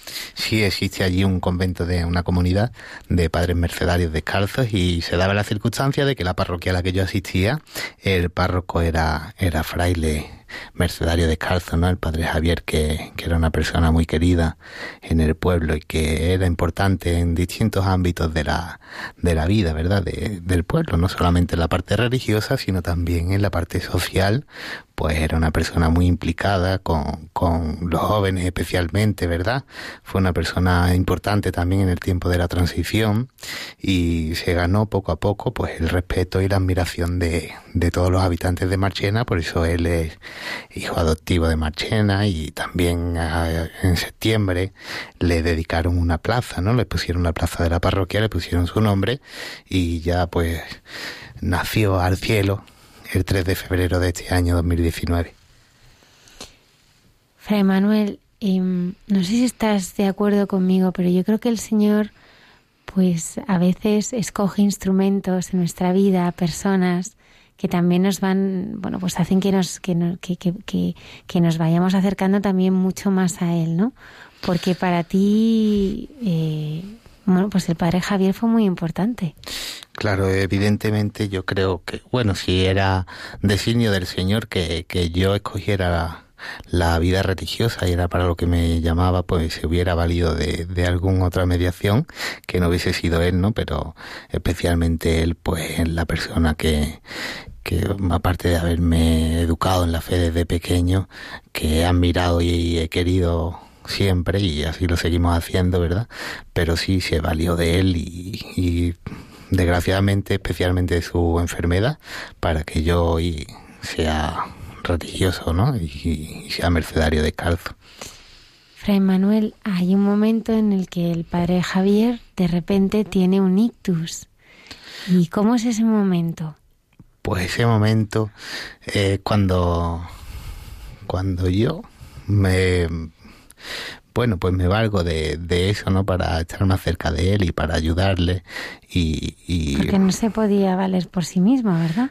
Claro, al principio no, bueno, ni al principio ni después se pudo, se pudo valer por sí mismo y entonces yo la verdad que sin ningún tipo de, de no me costó ningún trabajo, ¿no?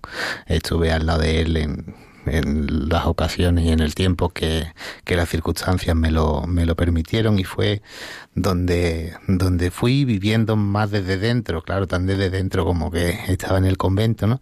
Y fui viviendo más desde dentro el carisma de, de los padres mercedarios descalzos y fue donde yo reconocí en su vida que, que desde la humildad y desde la desde el hecho de ser una persona normal y corriente, que yo probablemente lo veía como alguien más extraño, alguien, eh, un héroe, ¿no? O, o algo que para mí sería eh, inalcanzable poder ser como él o parecerme un poco a él, pues desde ese momento de debilidad yo creo que el Señor se valió para, para decirme ahora es el momento y, y así llevamos a cabo este proyecto que siempre digo que no es un proyecto personal, sino que en primer lugar es Dios el que te llama y después tú le respondes, pero después hay otro 33% de, de responsabilidad en este proyecto de vida que lo tiene la orden, que es la que al fin y al cabo confirma de alguna manera que aquello que tú llamas vocación realmente puede serlo o de facto lo es, ¿no? Pero fíjate, Fray Manuel, a ti lo que más te, te, te dobla, te, te llama a unirte, pues ya con un compromiso de vida, con una vocación al Señor, es ver la fragilidad de aquella persona, es, es que el Señor como que te estaba cambiando el corazón. Pues sí, es evidente, creo, o para mí es evidente que el Señor se valió de, de esta situación, ¿no? Para, para hacerme entrar en razón o para, o para, como tú dices, para cambiar mi corazón, ¿verdad? Y también fue un poco el hecho de, de analizar su vida y ver cómo él había entregado y había gastado su vida pues pues entre, por completo en favor de, de, esa misión liberadora ¿no? que tienen los, los padres mercedarios descalzos y que al fin y al cabo fue la que de la que el Señor ha hecho que me enamore y, ha hecho que, que, haya dado el paso de, de empezar este camino que, que, dura toda la vida y que me da una, me aporta una felicidad plena que nunca antes había sentido, aunque antes también por supuesto era feliz. No tenía, gracias a Dios, ningún problema de, ni económico ni laboral, sino que tenía una vida muy normal y, y pero claro, también es verdad que cuando tú cumples el, el proyecto que crees que Dios tiene para ti, pues es cuando realmente te sientes plenamente feliz. ¿A ti te hubiera gustado cambiar un evangelio? ¿Cuál?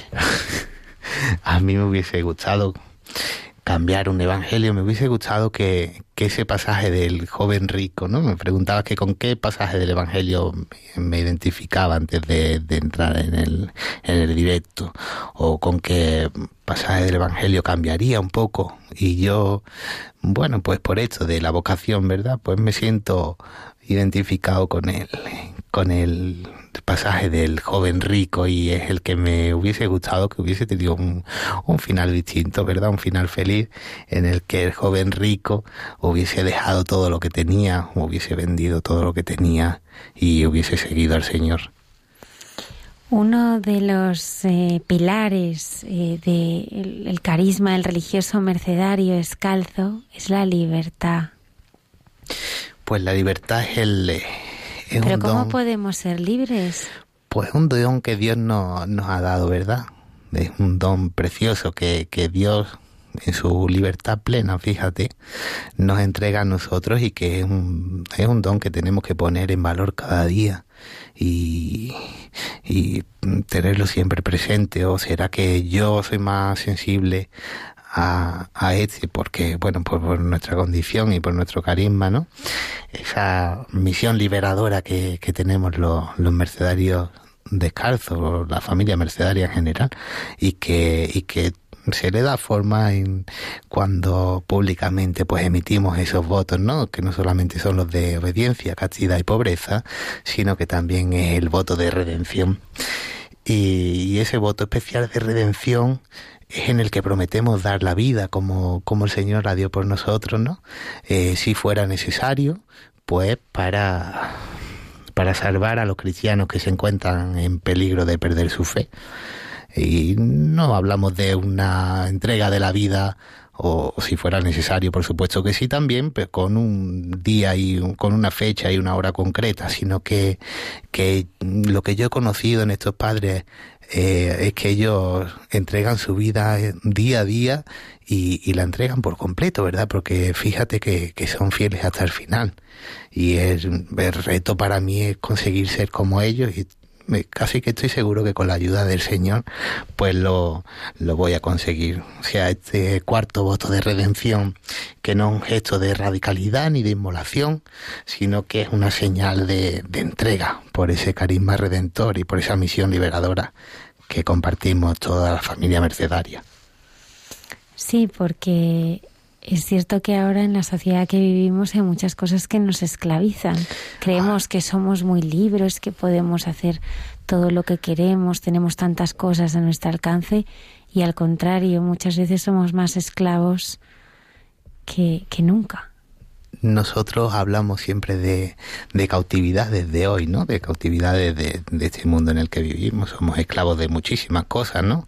Somos esclavos de, del sistema en el que vivimos, somos esclavos de un consumismo que, que yo creo que ya eh, incluso degenerado, ¿no? Por, por, darle un calificativo que a lo mejor no se ajusta mucho a lo que realmente sea, pero que es algo exageradamente feo y malo, ¿no? Y somos esclavos de, de tantas cosas, de, bueno, y, y cuando nos damos nosotros cuenta, pues cuando vemos que la gente es esclava cuando, cuando realmente no es feliz. Y esto es algo que tú notas no solamente en personas con una edad adulta, sino que también en jóvenes.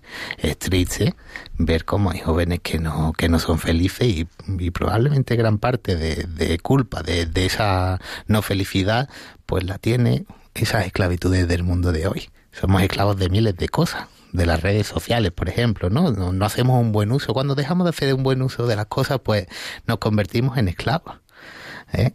Y, y, el hecho de, de, tener una, aunque sea solamente una, una palabra de esperanza, una palabra que te haga cambiar el corazón o que te haga cambiar tu modo de ver las cosas o de hacer las cosas, eso ya implica está realizando esa misión liberadora que, que hace ya 800 años, eh, pues por inspiración de la Virgen María se le encargó a, a San Pedro Nolasco, que es nuestro fundador, o que hace 400 años se le encargó a nuestro reformador, Fray Juan Bautista del Santísimo Sacramento, que, que se llevara a cabo, ¿no?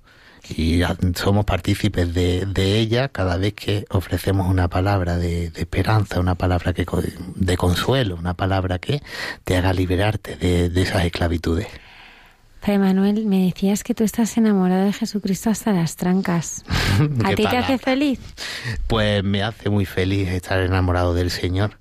Eh, empezar el día con, con, el Señor, terminar el día con el Señor, no solamente eso, sino Tú es que, nos, estás, además estás 24 horas con Pues él, sí, pues la verdad es que vivo en la casa del Señor, ¿verdad?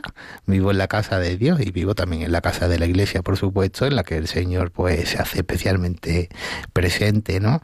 En, en nuestra misión, en nuestra pastoral y en nuestro día a día. Al fin y al cabo, ya te digo, vivir en una casa religiosa, pues vivir en la casa del Señor. Y fíjate qué cosa más curiosa, ¿no? Que yo antes vivía en mi casa propia y solo, y también era feliz, pero, pero ahora soy mucho más feliz porque vivo en la casa del Señor, ¿no? Y ese levantarte y decirle, bueno, ¿y qué, hoy qué quieres de mí? A ver si soy capaz de hacer lo que me piden, ¿no? O a ver si soy capaz por lo menos de dilucidar qué es lo que, qué es lo que me estás pidiendo y, y pedirle, bueno, no solamente pedirle, sino darle también gracias, pero especialmente yo por las mañanas siempre me acuerdo. Hay una canción de las hermanas de Yesu Comunio, ¿no? Que dice, Concédeme hoy siempre el gesto y la palabra oportuna, el servicio exquisito y callado que hace feliz la vida en tu casa. ¿no? Y yo eso se lo digo al Señor todas las mañanas. Concédeme el gesto y la palabra oportuna. Que el servicio sea exquisito, que sea callado, para que en esta casa se viva feliz, ¿no? A veces lo consigo, a veces a lo mejor me lo concede, pero, pero hago caso omiso y, y la palabra o el gesto que, que cojo no es el más oportuno, ¿no?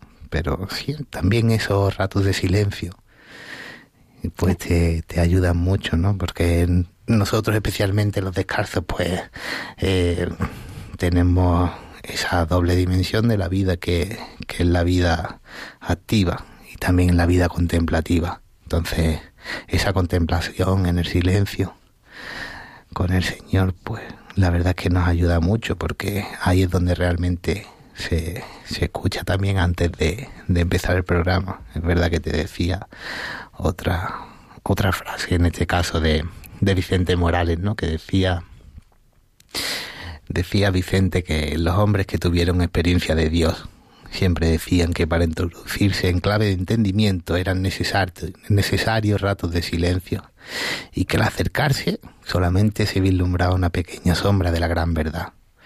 Y con esto no quiero decirte que yo sea una persona que tenga especialmente experiencia de Dios, porque tampoco por mi edad, pues, pues algo que, que pueda haber tenido a lo mejor, o, no se dan las circunstancias, pero sí que es verdad que desde el silencio podemos escuchar qué es lo que el Señor nos dice cada día.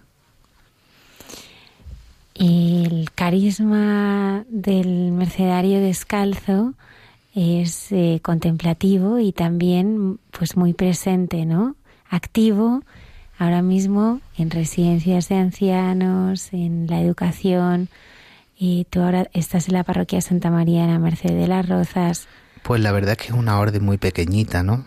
Son como 40 y algo eh, miembros lo que, lo que tiene. También tiene, tiene hay eh, o sea, hay frailes que son, que son sacerdotes y frailes que no pero principalmente la actividad que, que desarrolla la orden pues está ligada a la pastoral, pues por ejemplo, en el caso de, de, eh, de, la parroquia, de la comunidad en la que yo vivo, pues la atención pastoral de la parroquia Santa María de la Merced y también la atención pastoral de, de cinco residencias de ancianos que hay en el barrio y también de un, de un convento, en este caso de, de, de concepcionistas, ¿no? que está también allí en el barrio. También se dedica la orden a la educación, tiene aquí en Madrid un colegio, en República Dominicana tiene otro colegio, tiene un centro médico.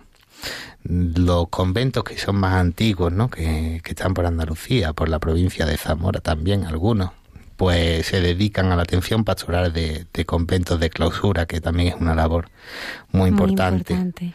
Muy importante, muy importante. Y claro, sí que es verdad que yo pues ayudo en la parroquia en lo que puedo, ¿no? Pero, pero mi principal trabajo pues está relacionado con, con el estudio y la preparación para que si algún día el Señor quiere, pues pueda ser su sacerdote. Bueno, en la sacristía mantenéis los dos muchas conversaciones. Bueno, con el Señor se pueden mantener conversaciones todo el día. También es una cosa muy curiosa que yo he aprendido a valorar también desde que estoy aquí, ¿no?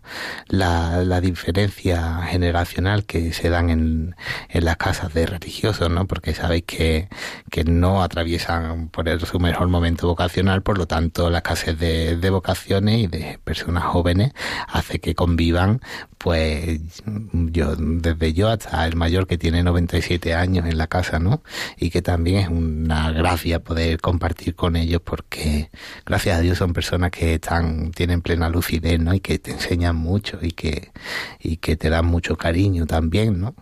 que te hace pues aunque tú sigas por ejemplo en mi caso pues sigo manteniendo relación con mi familia a diario verdad porque hoy en día pues eh, los kilómetros pues no son un impedimento para poderte poner en contacto con, con cualquier persona pero sí que es verdad que el hecho de tener personas que te dan un cariño que te dan una atención pues te hace un poco no echar tanto en falta eso que, no tienes cerca.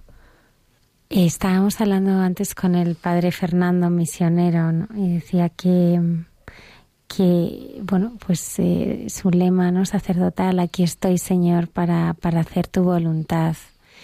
Y ahora realmente, ¿cuál piensas que es la voluntad del Señor en tu vida? Pues yo pienso que la voluntad del Señor en mi vida eh, ese lema que se utiliza mucho en la familia mercedaria, ¿no? que dice que hasta dar la vida, pues yo creo que él quiere que sea mercedario descalzo hasta, hasta dar la vida. Y, yo creo que también me pide un poco que, que dé a conocer eh, este carisma, porque la verdad es que es de plena actualidad, ¿no? Y que eh, es algo complicado esto de ponerle palabras a algo que tú crees que es el, querer de Dios en tu vida, pues es algo que, te queda sin palabras porque no sabes expresarlo, pero, pero eh, a veces dices tú, bueno, ¿qué se está perdiendo la gente, verdad? ¿Por qué? Pues porque no soy capaz de, de comunicar, no soy capaz de expresar lo que, lo que vivo, lo que siento, ¿no? Y, es importante saber ponerle palabras a esos sentimientos, ¿no? Es, importante saberle poner palabras a, esa relación que tienes con el Señor y que a mí la verdad que personalmente pues me cuesta mucho trabajo, ¿eh?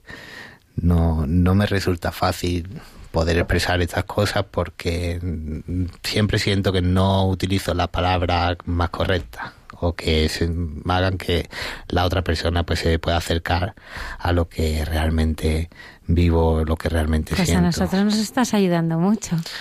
Pues ojalá sea así, ¿verdad? El Señor habla así directamente porque tú realmente te llamas Fra Israel. Y a veces te ha llamado así como muy directamente, te ha hablado... Eh, mira, hay una costumbre antigua en la vida religiosa, ¿verdad? Pues por aquello que se decía de que cuando entrabas en la vida religiosa, pues morías al mundo, ¿no? ¿Verdad? Y entonces había una costumbre que, que era esto del cambio del nombre que se siguen utilizando en muchas en muchas comunidades, ¿no?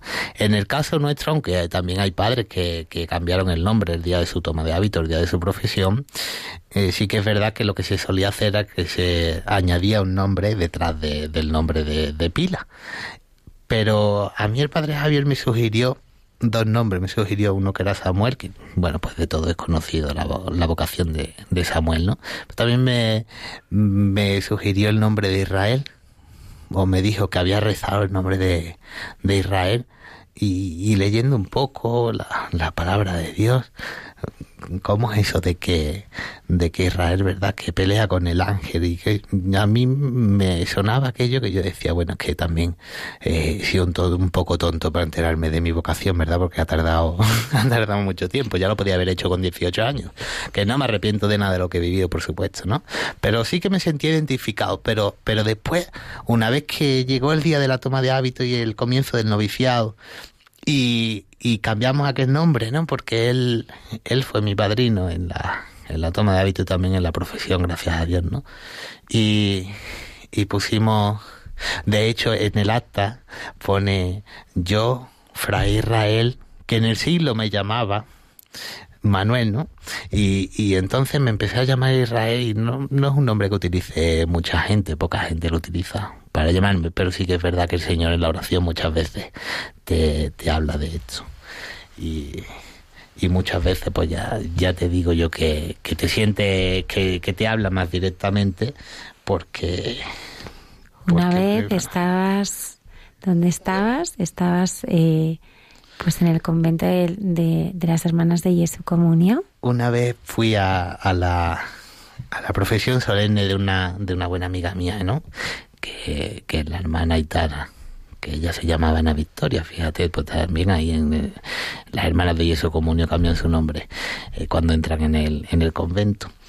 Y, y entonces estaba con sus padres, y también fue fueron mucha gente de mi pueblo porque era la procesión solemne y porque teníamos costumbre también yo no sé si fueron uno o dos autobuses fue otro autobús desde aquí desde la parroquia de Santa María de la Merced de, nuestra parroquia de los padres mercedarios de Calzo y, y, estaba compartiendo con sus padres en un locutorio pequeñito en el que estaban pues, sus padres sus hermanos y ella y yo y entonces era la oración de sexta en la iglesia y llegué tarde y en la lectura breve, cuando yo entré en la iglesia, estaban leyendo este pasaje de Isaías en el que decía, acuérdate de esto, de que eres mi siervo. Te formé y eres mi siervo, Israel, no te olvidaré. He disipado como tiniebla tus rebeliones, como nube tus pecados. Vuelve a mí, que soy tu redentor. ¿Tu cuarto voto? Mi cuarto voto, el voto de redención y, además que le hice un pantallazo con el móvil porque, porque la verdad es que mm, sentí, y no solamente yo, también lo, los jóvenes que venían de, de la parroquia me señalaban como diciendo, esto te lo ha dicho a ti. y así la verdad es que sí que en el, en el rezo de la liturgia de las horas, pues ya sabes que en los salmos se utiliza mucho el nombre de Israel, ¿verdad? Y cuando, cuando lo lees, pues dice, cuando lo rezas, pues dice, mira, parece que me lo está diciendo a mí. Y era una cosa con la que no esperaba encontrarme, ¿no? Sino que simplemente me bastó también, me fiaba de él plenamente, entonces me dijo, yo he rezado y, y te propongo estos dos nombres. Y, y después, por otra parte, pues cuando me investigué un poco sobre el nombre, ¿no? Y, y vi aquella aquel pasaje, ¿no? Y, dije, bueno, pues me siento identificado con él. Y, y después, pues, encontrarme con este regalo, ¿no? De que cuando se reza, pues, el Señor te habla por tu nombre, te llama por tu nombre. Fray Manuel, nos hablabas de, bueno, pues de aquel convento mercedario descalzo de Marchena, eh, del padre Javier, y de ese momento en el que tú realmente vas descubriendo tu, tu vocación, viendo la, la, fragilidad de los que quieres. Ahora en, en el ministerio eh, de, la parroquia donde estás, eh, seguro que ves también muy mucha fragilidad ¿no? de personas que, que sufren y que tienen también heridas, que, que, lo pasan mal, porque la verdad es que la vida de cualquier persona siempre va acompañada de, de la cruz. Claro. ¿Cuáles son los problemas con los que tú te vas encontrando? En... Pues, aunque haya también, como te dije antes, bueno, hay esclavitudes del mundo de hoy, hay problemas del mundo de hoy que son mucho más evidentes, ¿no? Como por ejemplo un problema de, con la alcoholemia o con o malos tratos y demás. Sí que es verdad que allí en la parroquia hay un grupo grande de, de alcohólicos anónimos, sí. pero al ser alcohólicos anónimos, pues intentamos Claro. Bueno, pues intervenir lo, lo menos posible. Pero qué ¿verdad? maravilla, Solamente- qué bien, ¿no? Que de sea hecho, también este año en la visita pastoral de Don Santos, pues fue... fue Don Santos Montoya. Sí, Don Santos Montoya tuvo un encuentro especial con ellos y la verdad que fue algo bastante... Yo no estaba por eso de mantener el anonimato, ¿verdad? Estas personas que asisten, pero la verdad es que fue algo edificante y él acabó gratamente sorprendido. También el párroco, el padre Agustín de Besa, pues, pues acabó muy sorprendido gratamente de lo que, de lo que allí se estaba haciendo, ¿eh? Por eso te decía yo eso de que por la mañana hay que pedirle al Señor, oye, concédeme el gesto y la palabra oportuna, ¿no? Porque realmente la cruz, no sabes qué cruz tiene cada uno, a no ser que alguien te la, te la quiera mostrar. Y cuando alguien te la quiere mostrar es que la cruz es demasiado grande. ¿eh? Si la cruz solamente es grande, no es demasiado grande, no solemos sacarla a relucir, no solemos pedir ayuda al hermano para que para poderla llevar entre, entre dos, ¿verdad? Sino que eh, nos conformamos muchas veces con la ayuda del Señor, que el Señor también es cirineo, ¿eh? No Una de las cosas que, que más me conmueven del Señor es, es su compasión.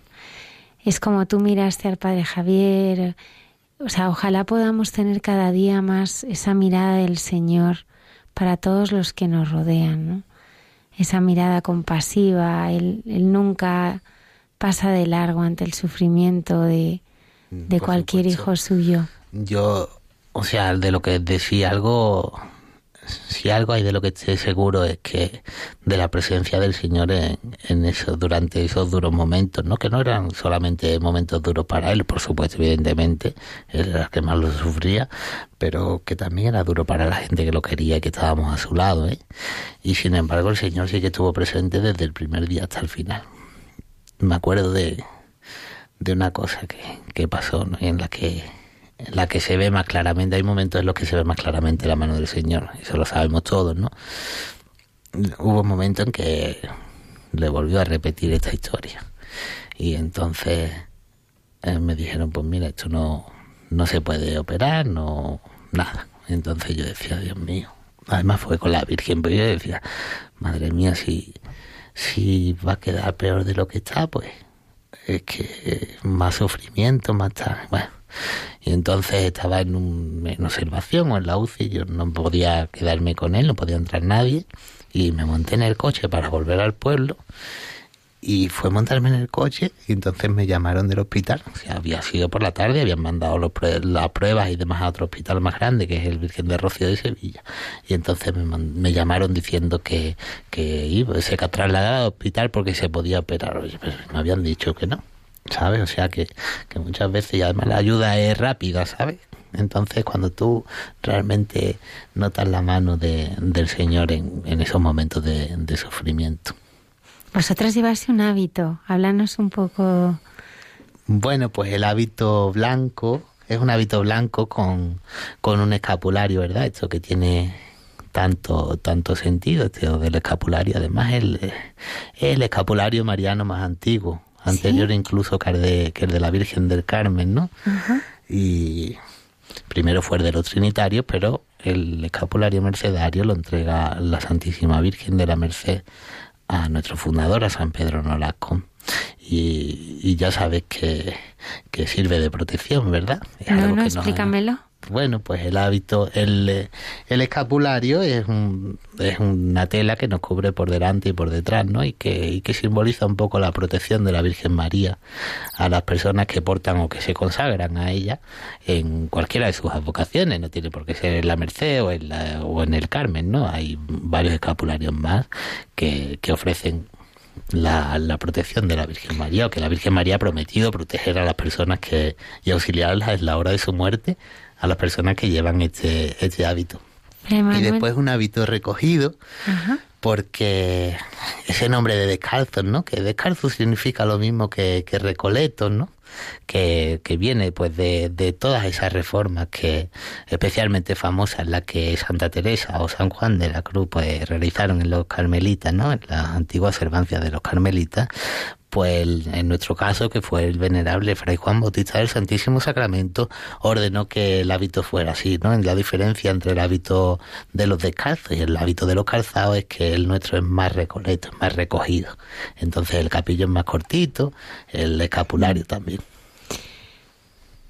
Y me gustaría que nos hablaras de ella, de, la Virgen, y cómo ella, sí, cómo ella también te ha acompañado y te ha llevado de la mano pues la relación de, los mercedarios descalzos con la, con la Virgen María, especialmente la vocación de Santa María de la Merced, que es nuestra patrona, es nuestra fundadora, porque la orden se, se fundó por, por inspiración de la Virgen María, que fue la que pidió a San Pedro Nolasco que fundara una orden para la redención de cautivos cristianos, ¿verdad?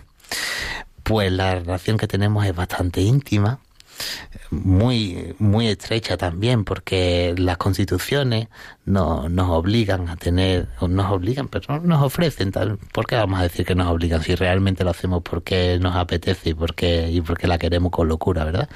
Y no, nos llaman a tener esa relación estrecha con la Virgen. Sí que es verdad que especialmente por la tierra en la que nací, pues la relación con la Virgen María es a lo mejor algo más privilegiada o, se dan las circunstancias para que era, algo muy, muy curioso este año estudiando fenomenología de la religión, como, o sea, las diferencias que yo veía, ¿no? Entre, entre el, la vida aquí en, en Madrid, en Castilla, con allí en Andalucía, ¿verdad? Y cómo se hacía difícil diferenciar lo que era un espacio religioso de un espacio profano, porque por las tradiciones que tenemos y demás, pues llevamos la fe a las calles con más facilidad que, que en otros sitios por el tema de las procesiones y, y demás, ¿verdad? cómo se vive la Navidad, pues totalmente distinto, la Semana Santa totalmente distinto ni mejor ni peor, pero sí que, que claro que es distinto, totalmente. Si tuvieras que destacar una cualidad de la Virgen, ¿con cuál te quedarías? Pues desde el año 2000, desde el año de la misericordia, ¿verdad? Se le ha estado dando pues más importancia a esa, a esa cualidad no solamente del Señor, que el Señor por supuesto es misericordioso, sino también de su Madre María. Y es que la Virgen, la, la vocación merced, pues significa misericordia. Entonces la Virgen de la Misericordia, pues la misericordia de la Virgen María, que también se apiada de sus hijos, ¿no? Esa historia que cuenta el Papa Francisco de, de la Virgen de los Mandarinos, yo no sé si lo has escuchado alguna vez. Ay, no, No, pues hay una audiencia del Papa con no sé quién sería, porque solamente publican ese trocito, ¿no? En el que cuenta que en el, creo que es en el norte de Italia, hay una devoción que se llama la Virgen de los Mandarinos, y que le tienen devoción los mangantes, ¿no? Los, los granujillas, que tienen mucha devoción a la Virgen de los Mandarinos. Y es porque dice la leyenda que cuando van al cielo, la Virgen les dice con la mano que se aparten. Y por la noche la Virgen va y les abre la ventana para que entren al cielo. ¿Eh? Así que esa relación estrecha, y el Papa lo dice bien. Oye, y, y es una, una anécdota graciosa de la Virgen María. Fray Manuel Baeza, religioso mercedario descalzo, muchas gracias por habernos acompañado esta noche. A vosotros siempre, porque también es importante que, que entre todos ayudemos a la, a la evangelización ¿no? y hacer presente al Señor en todas las horas, aunque sean las dos menos menos 10 pasa ahí. Bueno, a lo mejor tendremos al padre Miguel Ángel Lanceros que nos está escuchando. Un abrazo que sé que, bueno, pues es eh, también eh, parte de esta comunidad que es oyente del programa. Un saludo muy, muy eh, grande para, para toda vuestra, vuestra comunidad y mucho ánimo con esta magnífica labor que, que estáis haciendo. Muy bien, muchas gracias a vosotros por contar con nosotros, que cada vez que lo necesitéis, pues ahí estaremos, ¿no? Muchísimas Para gracias. participar en esta gran familia de Radio María. Una y 52 minutos, continuamos aquí en Radio María.